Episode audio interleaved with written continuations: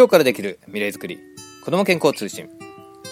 はいこんにちは。子どもたちの健康な未来づくりを応援いたします。ここロサンゼルスモモキッスだったかムのかすです。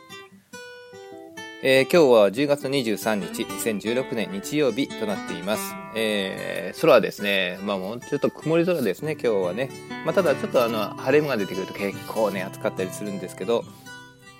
えー、最高気温が25度最低気温が17度と。いう感じでまあまあ過ごしやすい、えー、そんな気候になっています。でね、まあ、こう何日かはですね非常に暑くて、うん、でまあこれだけ暑いんだったら、まあ、あの泳い泳ぐこともできるだろうということで、まあ、昨日なんですけども土曜日なんでね。であのうちの,、まあ、あの家族でお使いしてる、ね、あの家族の友達がいるんですけども、まあ、近所なんでね。でその方の家にですねあの家にというかあのコミュニティがありましてコミュニティのスイミングプールがあってですねそこにですねあのうちの娘とあとその家族の方とですね一緒に行ってきました。まさすがにね10月ももう後半なので、まあ、ちょっと寒いかななんて思ったんですけど行ってみるとそうでもなくてで日中はですね逆にもう暑いぐらいでまあ、ちょうど良かったです、うん、たださすがにあの他の方たちっていうんですかねそんなに人もいなくてっていうかほとんど人いなくてですね他にはま何人か23名人がいたぐらいで、まあ、あのほとんど貸し切り状態で。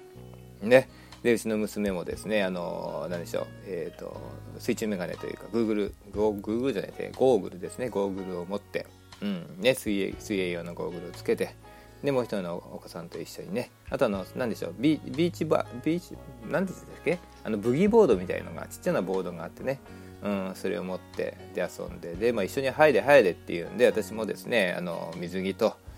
ね、あとあの何でしょう。スノーケルと水中眼鏡を持ってですね一緒に入りまして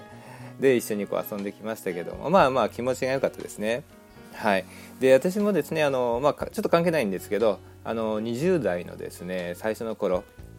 あのスキューバダイビングをよくやってたんですね。でそれがあったんで、まあ、そういったあのシュノーケルと、まあ、水中眼鏡マスクと呼びますけどそういうのをつけてねあの水の中入ったやつが結構好きなんですよ。ただですねあのまあその頃はですね本当にあのよく行ってたんですが、まあ、ある時どこだったか忘れたんですけどちょっと無理しちゃったんですよね。耳がちょっとあんまり調子良くなかったんですけどあの耳抜きっていうんですよ。あの要するに鼻をうんってやってこうつまんでうんってやるとあの空気が抜ける時あるじゃないですか。飛行機の中とかね。うん、トンネルの中入った時とかにちょっと抜くんですけどあれをですね本当は海に入って潜る時にまめにやってあの耳との副鼻腔っていうんですけどねそこの間のあの、まあ、外圧要するに水圧とあの耳の中のあの圧力をですねあのバランス取るってきあの均等にしてそれで鼓膜ですか鼓膜がね傷つかないようにやらなきゃいけないんですがそれちょっと無理しちゃったんですよ調子悪くて抜けなくて、うん、でそれからですねどうも調子が悪くなってしまってそれがあったんであまり行かなくなってしまったんですよでまあもうしばらくもアメリカ来てから一回もやってなかったんですが、えー、でまあシュノーケルぐらいだったらいいだろうということでね、まあ、あの去年ハワイにも行ってで娘と一緒にね、まあ、あの娘とうちの家内もね一緒にあの参加したんですけど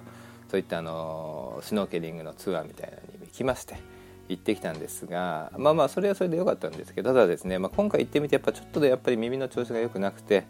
やっぱそういう無理をしちゃいけないなと、まあ、それがねあの10年20年経ってまだちょっと後遺症みたいに残っているのかななんていうねちょっと思いましたね。なんでまあまああのできればねまあなんかそういうふうに改善するといいんですけどうんまた今度が機会あったらねあのスノーケンでやりたいんで多分あの耳栓をね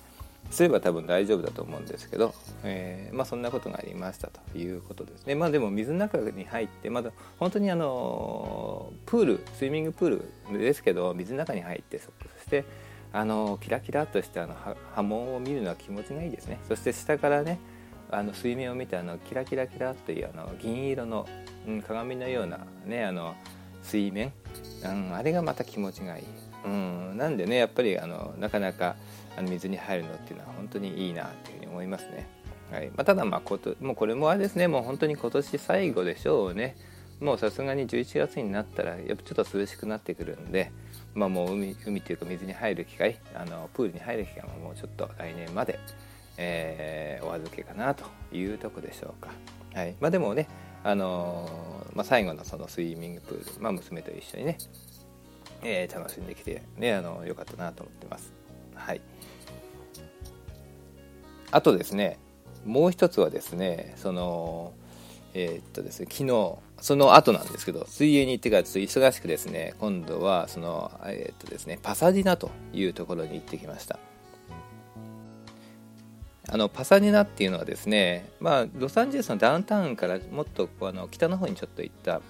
とこなんですが、まあ、結構古い町なんですけどただここにはですねあのあれがあるんですよえーと、NASA のですね研究施設、えー、ジェットプロポーショナルラボタリー略して JPL っていうんですけどそういったの施設があってで結構その天文ね NASA なんでね天文とかそういうのに結構あのー、なんでしょう歴史が深いところなんですよね。うん、ということでその街でですねなんか天文ウィークで天文フェアみたいなのがちょうどあるということでそのパサディナのコンベンションセンターというところでですね、まあ、ちょっとしたあのそんなに大きくないですよ。少しちょっとした一部のですねコンベンションセンターの一部を使ってで、まあ、そのご家族向けみたいな感じで子供たち向けかなどっちかっていうとそういったイベントをやってきたんでちょっと行ってきました。はい。でまあ車でねうちからだとまあ本当にどのくらいだろう。30分ぐらいかな？30分40分ぐらいで行けるんでまあそんな遠くないとこなんですけどね。でまず行ってみてですねあのー、でしょうね。いろんなこう写真が展示されているんですがああとこの JPL っていうのはですね何で有名かというとですねあの火星探査機あるじゃないですか。あのー、オポチュニティとかローバーとかいろいろあるんですがそういったものをですね一連のその、えー、と NASA の火星探査機をですね作ったとこなんですよ。ね。でそれがですね、まあ、の年に1回ぐらいそのオープンハウスとか行ってですねあの開放してる時があって一般の人が入る時があってそれに過去2回ぐらいですけど私たちもね行ったことがあって、うん、で中とかに見てねでその去年一昨年だったかなあのその NASA に、えーとですね、そのさ火星に探査機をですね打ち上げる前の探査機をですね実物を組み立てるところをですねあの見ることもできたんですね。なんかすごいすごいなんか興味深い感じですね。これが本当に火星に向かうんだななんて思ってね。結構大きいんですよ。えーと。もうだんだんだんだんあれねあの技術も進歩していってでだんだん小さなね本当にあの探査機からどんどんどんどん大きなものもうともっとねいろんな機材をですね火星に今送れるようになってるんですね、まあ、そういったものもすごいなあと思いますけど。はい。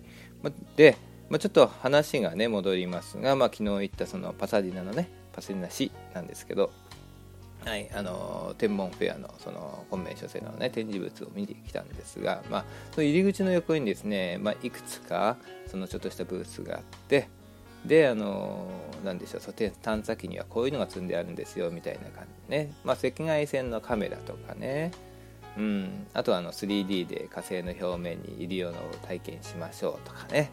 うん、あとは水星のドライアイスはこんな感じだよみたいなね。水星ってあります。コメットね。うん、それをまあちょっと人工的にというか あの作ってみて、うん、でドライアイスを作ってね。でこんな泥と泥泥と氷が混ざったようなこんなやつなんだよなんていうのをね,、まあ、そのね多分 JPL の方たちだと思うんですがあのデモンストレーションして、えー、見せてくれたりとかねそんなことをしたりしました、まあ、写真撮ったりとかね当然ね。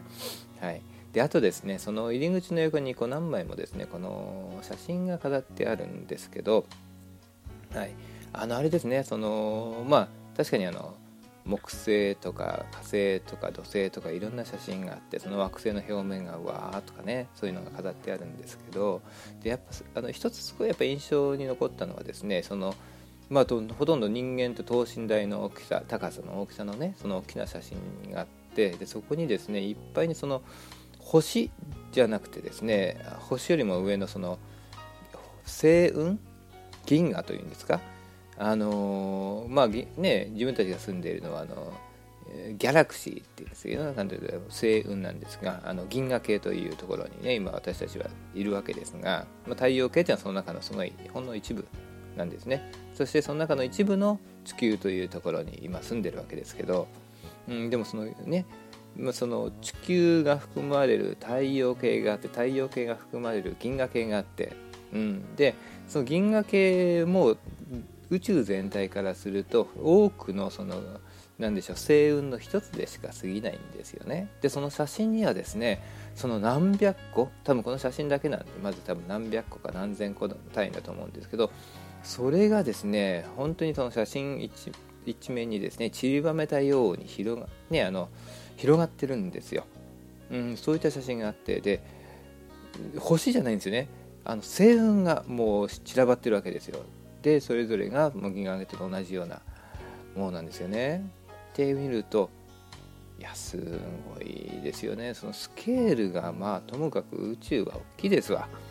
ね、まあ、もちろんね光の速度でも何千万年とか何万ね何万光年なんていうぐらいですからねとても届かないようなところですからね。まあ本当にあのそういうだけのスケールが大きさがあるわけなんですがまあまあそれを見るとなんかあやっぱりだよな自分たちが住んでるこのね中で地球の上でねで本当にその短い時間軸の中でねちょこちょことねせいぜい駒と生きてるのは本当にちっちゃいような気がしますよね。はい、でねまああのその中にもいろんなねその火星探査についてとかあとあのちょっとしたあの何でしょう、えーと、プラネタリウムみたいのもね、まあ、即席即席っていうかあのプラネタリウムがあって、まあ、そこでねその方たちがいろいろ話をしてくれたんですが、まあ、ただ本当思ったのはですねそこでこう話してる方たちいますよね。あとブースの後ろに立っていろいろね。あの、まあ、特に本当にやっぱ子供向けっていうのがあって子供向けにいろんなねあのものがあるんですが、ん、でそういったしね、まあ、ステッカーとかワッペンくれたりとかねそんなのもあるんですけど、うん、あれですねあのなんていうんですかね。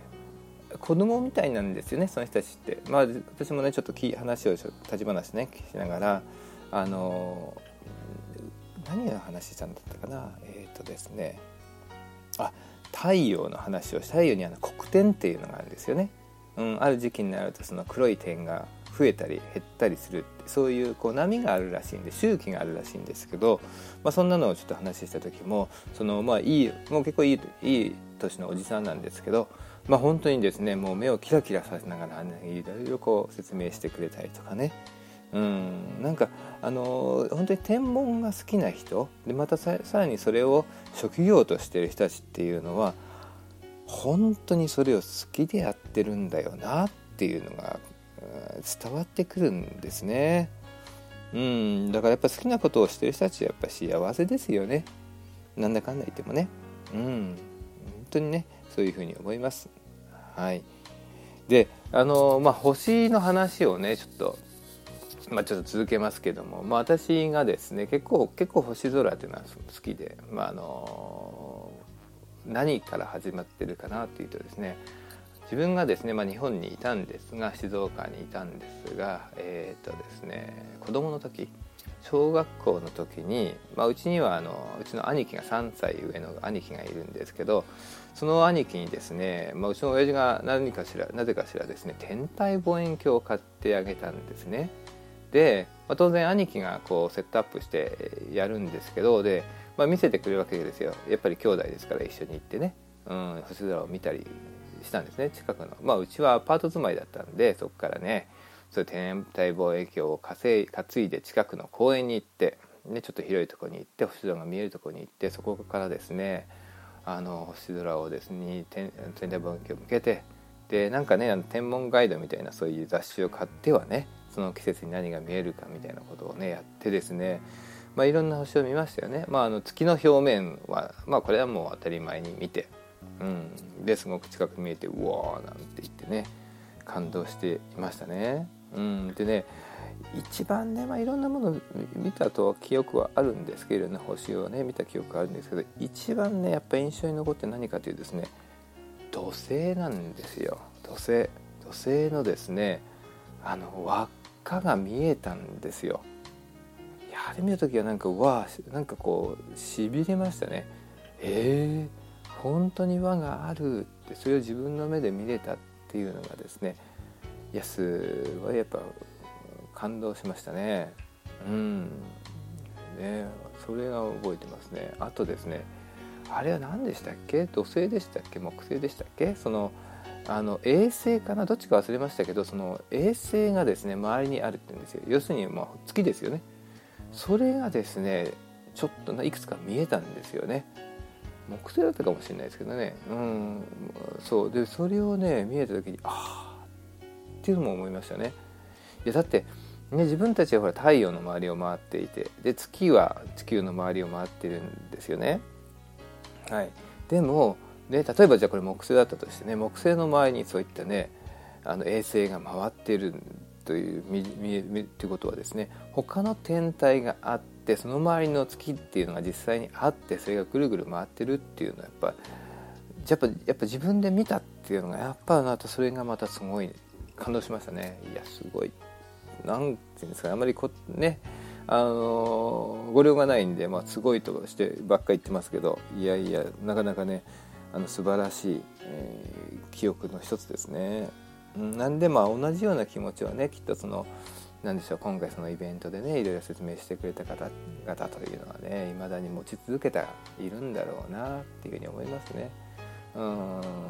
なんかある意味で羨ましいななんて思うんですがはいでね、まあ、あとはまあまあ当然私もねあの年を重ねてだんだんだんだんねそういった星を見ることが少なくなっていたんですよ。うんね、ででもねやっぱりこの特に日本であと東京にいる時ってやっぱ空が狭くてですねあとあの夜になっても星があんまり見えなかったですよね。あの周りが明るすぎてね。なんでまあそういうのも忘れてたんですが、はいまあ、ただあのロサンゼルスに来てでまず一つはやっぱりお高い建物がねダウンタウンとか行けば別ですけど私の住んでるねあのサイスベイというエリアですね、まあ、そんなに高い建物もたくさんないので、まあ、あの空も結構広く見えますしうんで空をこう見上げることができてわあ空って広かったんだなっていうふうにこう改めて実感しましたよね。うんでやっぱりこういろいろね、まあ、いろんな日頃のストレスとか悩みとかっていうのもあるじゃないですか。ね、でもそういったものもですね、まあ、星を見上げることでね結構ね、まあ、坂本九の歌じゃないですけど、ね、見上げてごらんっていう感じで見てみるとまああの自分のね悩み事なんかすごいちっぽけだなっていうね逆に思えたりしたもんですからね、うん、だからいまだにねやっぱり星空を見るのは好きですよね。はい。ということですね、まあ、そんなことがちょっとあったので、まあ、今回ちょっとテーマをですねテーマというかトピックをですねえー、っとですね1日1回星雲空を見上げて夢いっぱい元気いっぱいというようなねちょっと長いんですがそんなタイトルにしてみました。ね、星そして雲そして空を見上げて夢いっぱい元気いっぱい、ね。まあ、そんなトピックで今回はお話をしたいと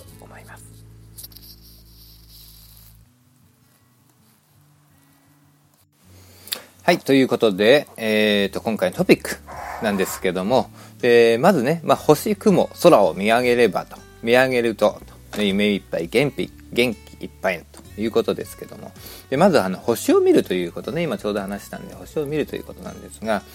まあ、あのともかくですね,、まあ、ね星に限らず空上を見るということなんですけど、まあ普段ね意外とこう忙しくしてるとですね、まあ、下を見て、ね、歩くことが多くなってっていませんか？っていうねことありますよね。でやっぱりまあ私も気が付くと結構猫背だったりするんで下を見ちゃってることが多いような気がします。うん。あとはまあ普段生活してる時って意外と上を見ないですよね。あの正面とかね下とかあねなんかご飯食べてるはご飯食べてるものとかね人の顔とかあとは PC の画面とかスマホの画面とかね、まあ、街中今時なんかね歩いてみればみんなのスマホ見ながら歩いてますよね。電車に乗っても多分そうでしょ。うみんなスマホを見て下を見て猫背になって歩いてる。見て寝座ってるということでね。うんでもねあのやっぱそれもねあのなんだろ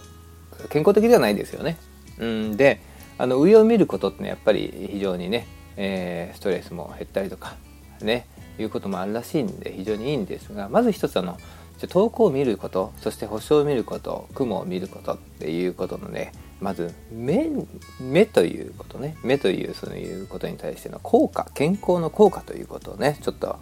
えー、話したいと思うんですがであのー、まあ率直に言えば、えー、例えばこの星というものをですね、えー、見ることによって疲れ目をね癒したり視力の低下をですね防ぐことができるそうです。いいですね。で、まあ、例えばですね長時間その PC とかねスマホとかやっぱ見たりするじゃないですか。ゲームでもそうなんですけどね、あのやっぱりそういった一つの場所短、ね、そして目からこう意外と比較的近い場所をですね長時間見ていますとですねその目のレンズを調節する筋肉というのがですねやっぱ緊張してるわけですね。そこでこうずっと同じた、え、あのなんでしょう、えー、場所でですね緊張してるわけですよ。緊張し続けているんですねそうするとやっぱりこう硬くなってしまうんですよね筋肉がやっぱりこう硬くなって柔軟性が失われてきてしまうと。いうことでじゃあそれをね解決するためにはどうすればいいかというとその何でしょう遠くのものうん、いつも要するに近くばっか見てるわけなんで逆に言えば遠くのものをある程度ね、うん、時間こうずっと見続けることがやっぱりいいそうなんですよ。はい。ね。でこれをですねやはりその例えば夜星が出ていればその中で一つですねこう見つけやすい星とか、ね、明るい星とか、ね、分かりやすい、ね、ところにある星とかをですね見つけたらそれをですねそれに焦点をできるだけ合わせてこうじっとですね見続けることこれがねいいそうなんです。うんね、でこれをですね、まあ、どのくらいとかって、いろいろちょっとインターネットで調べてみたんですが、まあ、10分から30分ぐらいねできれば続けたらいいでしょうねということ。そういったね、まあ、目の健康に対する効果がありますよということですね。うん、まあ確かにそうでしょうね。遠くを見るといいって言いますからね。あの星を見るっていうのが一つの、うん、ことでしょうね。はい、であとはそのできるだけねほらあの目が悪くなってからだと遠くを見ようと遠くにも焦点が合わないですよね。うん、まあ私の場合もどっちかというと遠くの方が見えるのでね。近くがだんだん見えなくなってきてるちょっと老眼なんでね。あれなんですがなんでまあ星空を見ることは見えるんですけど、うん、でもねあの本当に悪くなってからではいけないのでなかなか焦点が合わなくなっちゃいますので、まあ、できればね、うん、あの子供のうちからそれをやっぱり続けることでしょうね。はい、なんでまああのぜひね子供と一緒に空を見上げそして星に焦点合わせてねうんまあ10分ぐらい続けてみるということもやってみてはいかがでしょうか。はい。ね。あのうちのですねうちのっていう私が、ね、小学校の時にもですねあの、まあ、静岡の結構山から近いねところに住んでたんであのまあ、緑が青くてね良かったんですがでねその時小学校でですねあの一つなんかこう何でしょうね定期的に行っていることがあってそれは何かというとですねそのその近くの山の一番頂上になんかこうちょっとしたこうなんでしょう白いパネルみたいなものがあってそこをですねあのまあ昼休みだったのかな朝だったのかななんかありますよね。なんだろう朝礼とかなんかありますよね。朝礼とか中礼とかねなんかそういうのがあってで全校生徒が外に出てグラウンドに並んでるじゃないですか。そしていろんなそういったあの連絡事項とか何とかやったりとかした後にそれをですねはいでは今から30秒間あれをずっと見てくださいって言うんですよ。でそれをずっと見こう見続けるんですね。はい。はいいいですよそこまでって言われるまでずっと30秒か1分か忘れましたけどそれを見続けましょうって。要するにそれによってその目をねやっぱり健康にしましょうと視力をねの低下を防ぎましょうというそういうね目的でやっていたんでしょうね。はい、だからそれと基本的には同じようなことなんですよ。うん、なんでまあそれに星をね一つ活用してはいかがだかと思います。はいまあ、当然ね星を見る見ることとか星座を見ることとかっていうのはねやっぱそういったあのね遥か彼方のものにこう思いを寄せるということにもつながりますのでねそういった意味ではやっぱり夢のあるうんことでもあるのでねあの、まあ、お子さんと一緒にやってみてはいかがかなと思いますね。はい。はい。ねえー、っとあそうそう。ってねやっぱあの自分なりにこう今までねその星空っていうのを見てみてまあその焦点を合わせるとかうん抜きにしてその星空をこう眺めてみてですね、えー、とすごいなって感動したね星空っていうのはどこだったかというとですねあのー、あそこなんですよ。最近ではですねえーと、カリフォルニアの、えー、セコイアナショナルフォレストというところにね今年か。今年だな。今年ねあのキャンプに行ってきたんですね。まあその時にですねやっぱり夜の星空はですねもう周りに明かりがないじゃないですか。まあ、キャンプ場なんでね若干明かりはあるんですけど当然そのロサンゼルスの私が住んでるってことは、まあ、比較ならないほど明かりがないので、まあ、夜空がやっぱり暗いからその分星がくっきり見えるんですよ。いやすごかったですね。あの本当に満天の星空。うんそれにあのミルキーウェイっていうんですけどね。要するに天の川ですよ。天の川が見えるんですね。本当にね。いや綺麗ですね。うん。本当に天の川がくっきり見えた。ね。というのがやっぱね一番最近では、うん、見た星空では素晴らしい星空ですね。はい。あと過去にですね私が行ったところではですねあのえーとですね、もう20年以上前の話なんですがアフリカにも行きました。あのー、まあ時々ね話するんですがアフリカのですねキリマンジャロ山っていう山がありますよね。アフリカの最高峰。私行ってきたんですよ。30歳の誕生日には行くぞって言って行ってきたんですけど、まあ、その時のその、まあ、山頂ではなくてですねあの登っている途中なんですがまあ、山小屋に泊まるんですけどそこのですね山小屋に泊まって夜中にですねやっぱトイレを用たしにねあの起きて外に出た時にですねいやその時に見た星空は素晴らしかったですね。もうすごい。それこそ本当にあの何でしょう明かりがないですから、まあ、自分のねそのヘッドライトを持って外に出るんですけどでもねそのヘッドライトがですねなくても実はですね結構見えたりするんです。なんでかっていうとね星明かりっていうのがあるんですよ。それ月じゃないんですよ。星明かりですよ。星明かり。いやーあれがねよく最初はこう真っ暗で見えないんですけど星が出てるとですねぼわーっとしてるけどだんだんだんだんですねこう見えてくるんですね。星も見えてきますしその周りもですねなんとなく見えてくるんですよ。もちろんその、ね、日中のようにはっきりは見えないですけどなんとなく見えてくるんですよ。やいやいやいやいやほんとすごかったですよ。特にね山の登ってる途中なんで要するにあの空気も薄くなってるんですよ、うんまあ、その時私は登っててやっぱり高山病にかかったりもしたんでね。ということはそれだけ気圧が低いってことは空気が薄いってことで。空気が薄いってことはどういうことかというとそれだけ空気その空のあの星を見る時も展望台っていうのは山の上によく建てますよね。でなんでかっていうとそれだけ空気が薄いんですよ。空気が薄いってことはその見るのに邪魔になるものがそれだけ少ないってことなんですよね。空気中にいっぱいやっぱ塵とか水蒸気とかものが漂ってますんでやっぱそれはあの空を見る時にすごい邪魔になるんですよね。なんで空気が薄いっていうことはやっぱりそれだけそういったものが少なくて済むと。ね。うん。ということですよ。なんで、まあ、あの山登ってる途中でで夜中で明かりがないというとこで、まあ、標高は何も何千メートルももうすでにその時は登ってましたからね。いやもう最高ですね。あの何点ですかね。もう極端な話ですよ。あの星と星の間の空間よりも星の数星が占めているところねあの面積のが多いんじゃないかと広いんじゃないかと大きいんじゃないかと思うぐらいすごかったですねはいいやいやまた行きたいですね是非ねあのいつか行ってみたいなと思うとこですよねはいあとはですね、えー、もう一つあの南半球ねオーストラリアにも1回だけ行ったことあるんですがあのケアンズというところでねえー、何泊かしたことあるんですが、まあ、オーストラリアでもどっちかというと南あ北の方なんでねあの日本に近い方ですけど、まあ、行きましてその時のやっぱり印象っていうのは印象っていうか記憶っていうのはですねあのえっ、ー、とですねその確かに星空も綺麗なんですけどただねやっぱすごい違うなっていうのはあの星座が違うんですよ。星座が全く違う。で有名なあの南十字星というのがもうやっぱ見えまして。はい。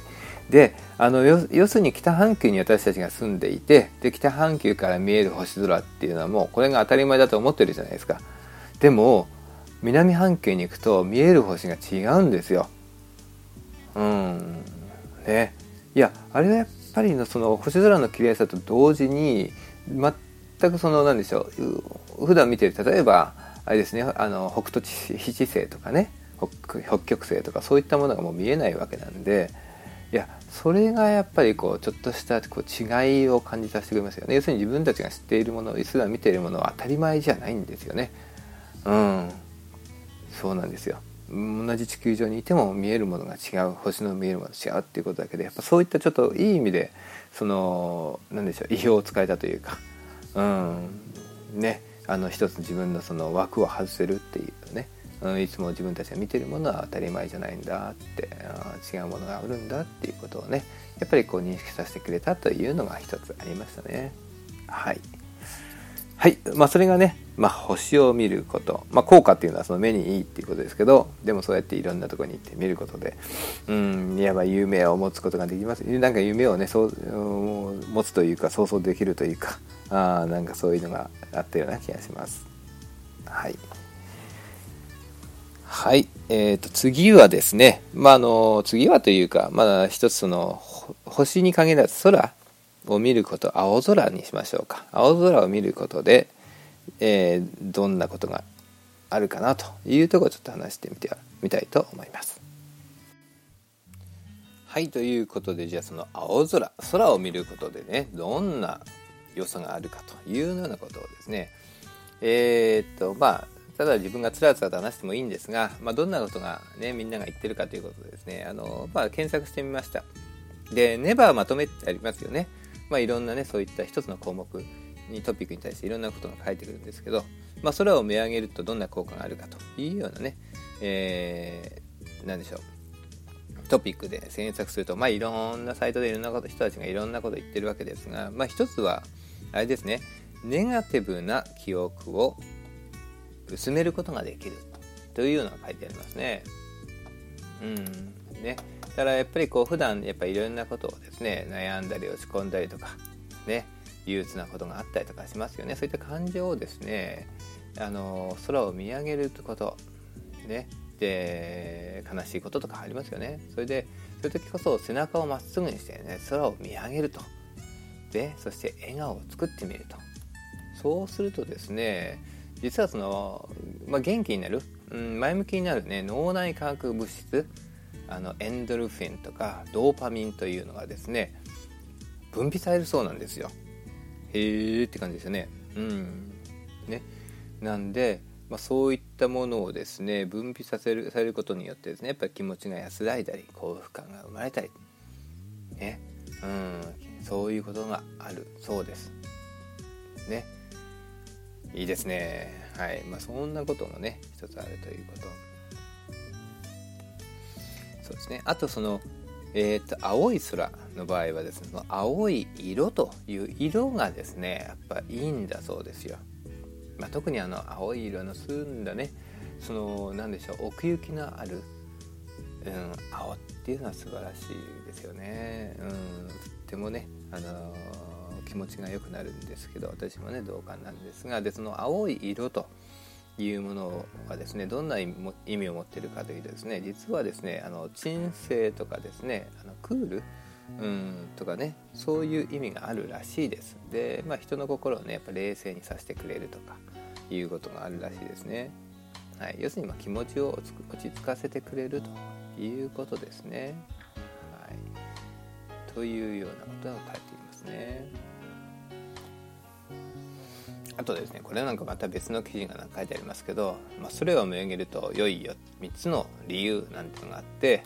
で1つが心身が安らぎ幸福感を得られる。2つ目がダイエット効果が期待できる。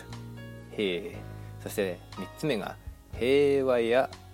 なんだ自然の神秘を感じ良い印象を与えるなんてことが書かれてますね。うん。なるほどね。そう。でまあ、まずはその心身が安らぎ幸福感を得られるっていうのはですねえー、となんだろう。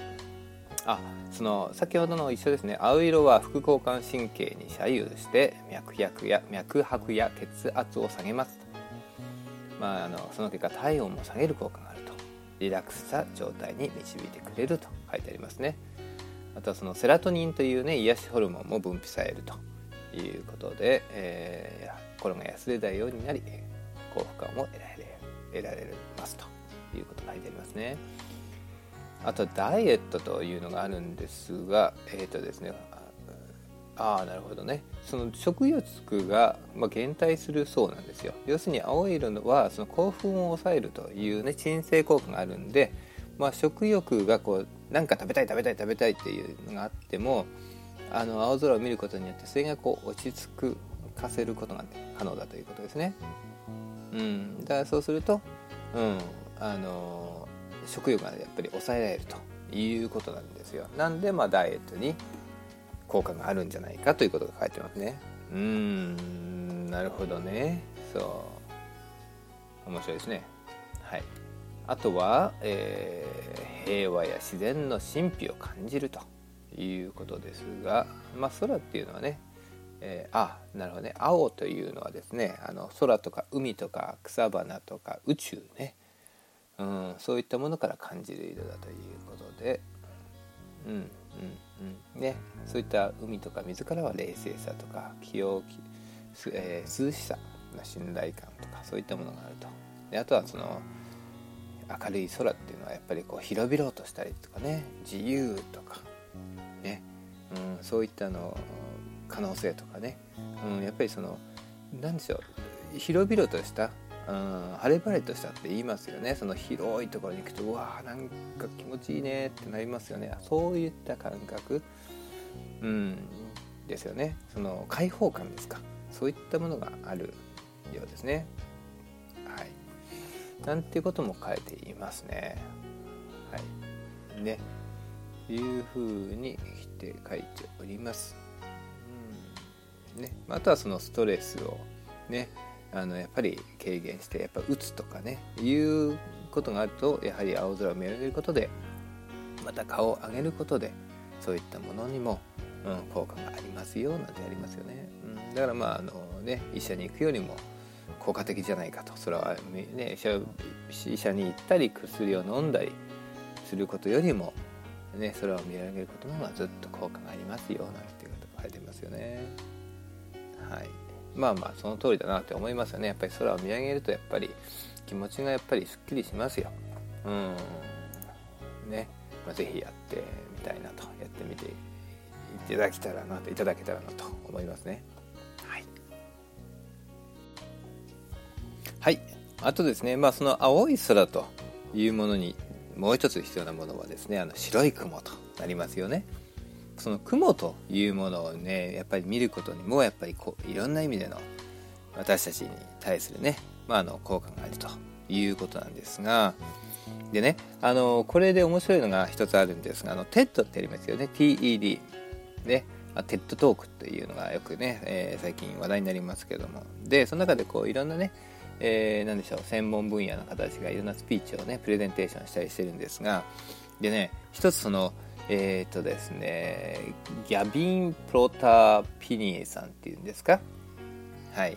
プレイター、ギャビン・プレイター・ピニーさんっていうんでしょうか？はい。っていう方がですね、えー、登場してまして、で、これちょっと以前に何少し前に私もですね、あの、聞いたことがあったんですが、まあ、今回ちょっと改めて今、あの、YouTube で YouTube で TED トークのやつを見てみたんですけど、まあ面白いですね。で、この方何が、何をしてるかというとですね、クラウドアプリシエーションソサイティというのをですね作ったらしいんですよ。はい、でこれ何かというとですね雲を日本語で言うとですね雲をアイデル会というふうに訳されてますね。うん、要するにその雲を見ましょうと、うん、雲をねあの感謝してみましょうというようなね、うん、そういったの会を設立した方だということなんですよ。うん、でそれについてのそのことをまあ話してるわけです。まあ、簡単に言えば雲を見ましょうと。ね。寝そばって、ね、空を見上げましょうというようなことをね話をしてるんですけど。はい。でねこの方のそのプレゼンテーションの中でねまだあのビデオなんでねあの一度見てもらえると面白いんですがあのギャビンプロテプロプレターピニーさん。雲をアイデル会というふうに言えばきっとそのテッドトークの中で出てくると思うんですがそのやっぱ雲を見るとその青い空の中に雲があってでいろんな形に変わりますよね。でそれを見て想像するんですよ。でね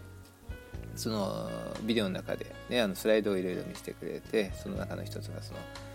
ハート型の雲があってねあったりとかね。あとあのまるでこうお猿さんがね2人2匹でねダンスをしているように見える。雲があったりとか。ね。あとあの面白いのは雪男がねピストルであの強盗をして するような雲の形があったりとかね。うん。なんか女性が裸でね寝そべっているように見える雲があったりとか。うん。ね。あと本当にそういうことね。あの UFO みたいにね空飛ぶ円盤みたいに見える。雲があったりとか。ね。まあ、それこそ本当にあの自然が作り出す芸術ですよね。そう。でもそういったものでやっぱり見ることでそう。何て言うんですかね。あの想像しましょうということを言ってますよね。雲を見て想像しましょうと、うん、いうことを言っています。はい。であのまあ一つ彼がやっぱり言ってるのはその普段の今の生活という中でで、まあ、彼が言ってるデジタルワールド。ね。なんかこう忙しいことに価値を置いているようなとこありますよね。うん忙しいことが良いことなんだみたいなね。だからいやもうするともね E メールをチェックしたりとか。うんね。あの Facebook チェックしたりとか。ね。うん Twitter チェックしたりとか。ねまだ逆にアップしたりとか。ねいろいろありますよね。でもそういったものをですねやっぱりこうやなんかそういうことに忙しいんですね。うんそう。で普段生活とね学校に行ったり仕事に行ったりそんなのも当然忙しいし。うん。でなんだかんだ言ってやっぱりほら何でしょうね。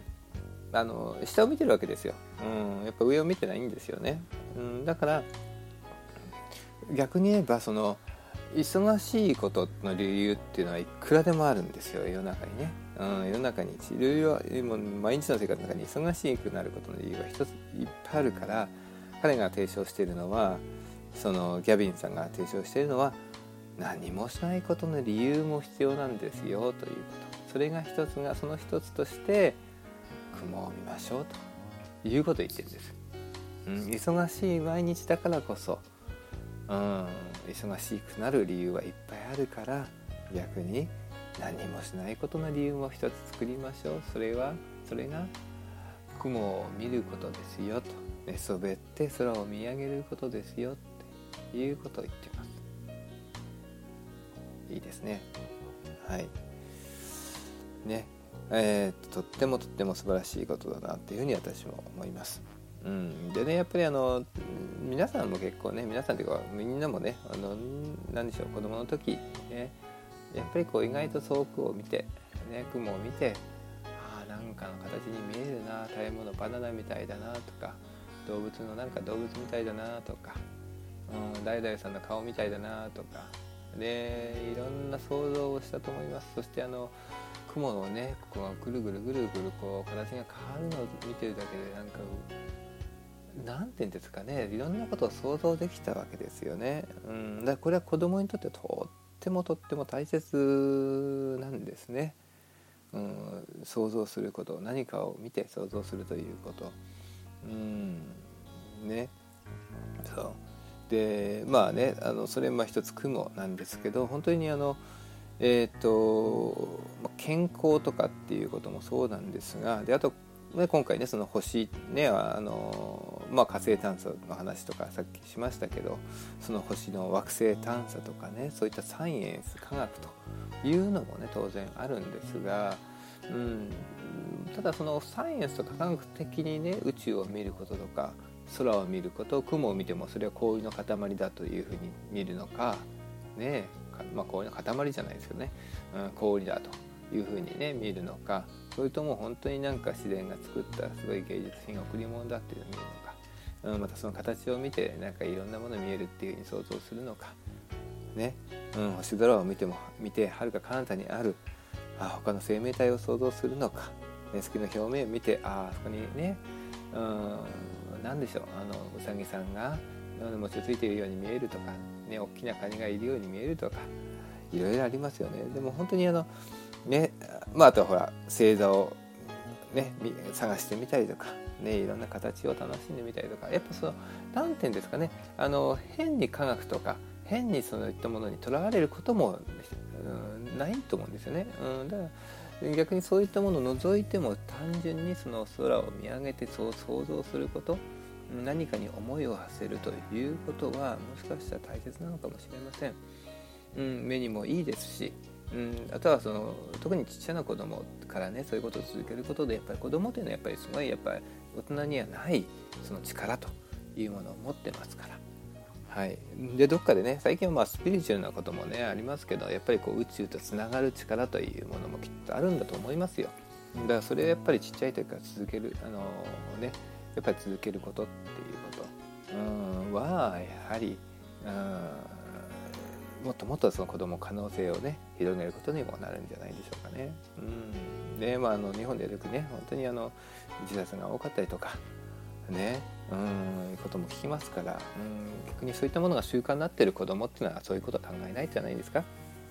うん、だって逆に自分の身の回りのことしか考えられないから行き詰まってしまうわけだって。それはに、ね、大人も一緒ですから。ね。是非ね、まあ、この、ね、ギャビンさんも提唱しているようにね。何もしないで、えー、滑って空を見上げる時間をね一つ作ってみてはいかがでしょうか。ね、ぜひ見てやってみましょう。ね、ということで今回ね、えー、ぜひ目標としては、まあ、目標はね1日1回、ね、空を見上げる空を見る習慣をぜひねつけてみましょう。ね、1日1回星でも雲でも空でも見上げてそれで夢を持って夢いっぱいそして元気いっぱいのね是非生活をね、えー、していけたらいいんじゃないかなと思います。子供と共に一緒にね是非空を見上げてみましょう。はい。ということで、えー、今回のトピックは、えー、空を見上げましょうということですね。はい。ねもう一回いきます。一日一回。星雲空を見上げて夢いっぱい元気いっぱい。ねそんな生活にぜひ活用していきましょうということです。ありがとうございます。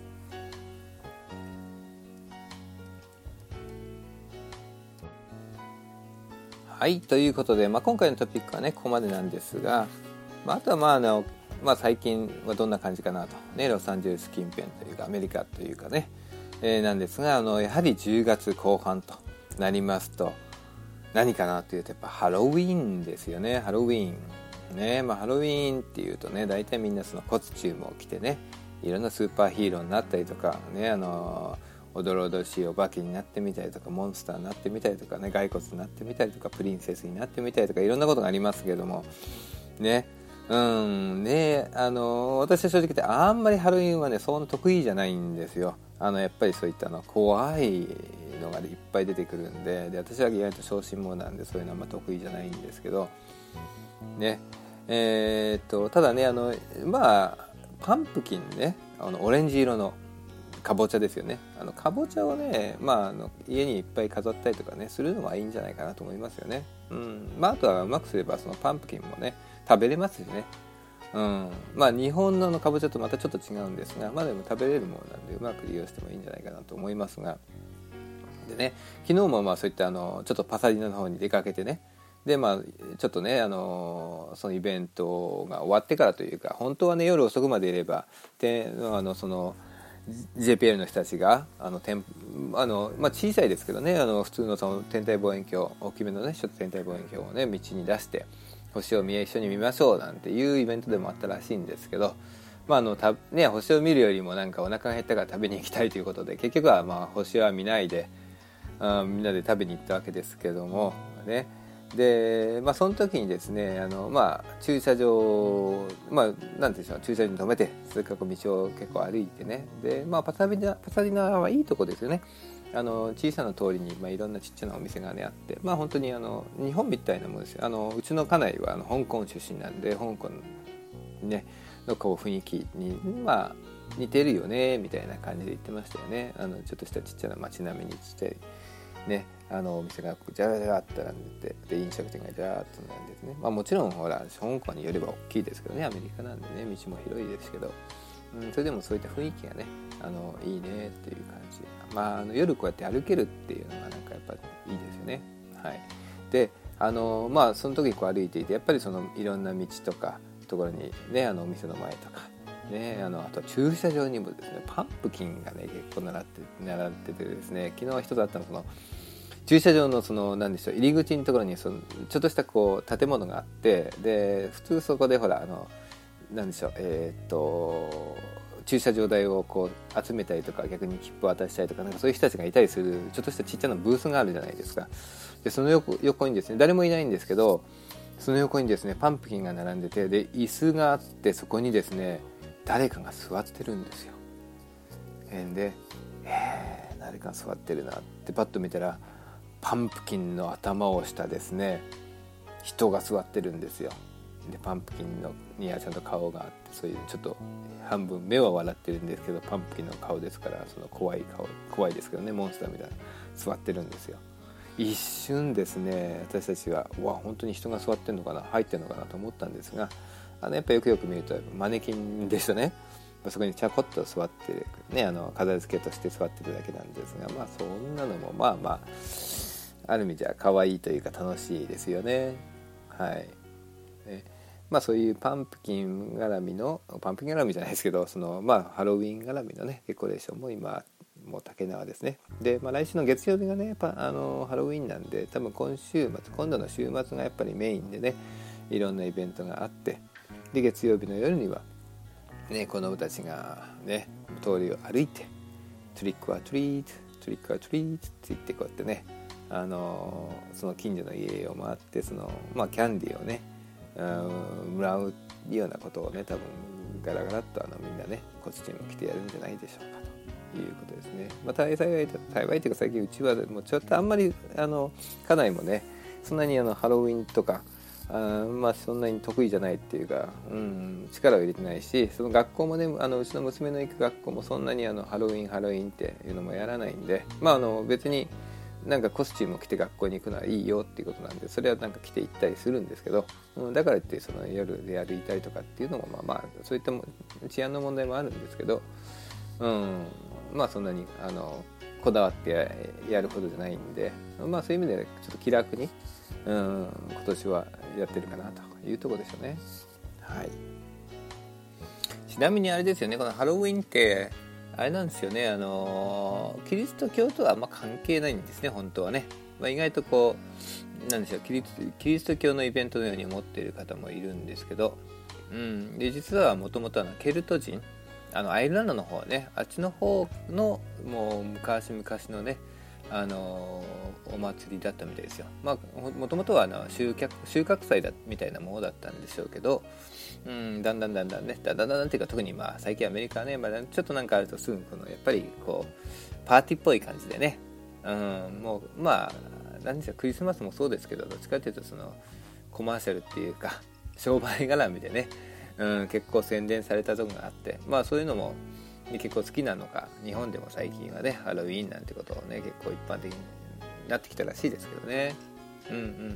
うん。ね。まあそんな風にしてねあのー、楽しむのはまあまあいいんじゃないでしょうか。ね。はい。まあ変にその宗教絡みではない方がまあ単純にコスチュームパーティーの一つの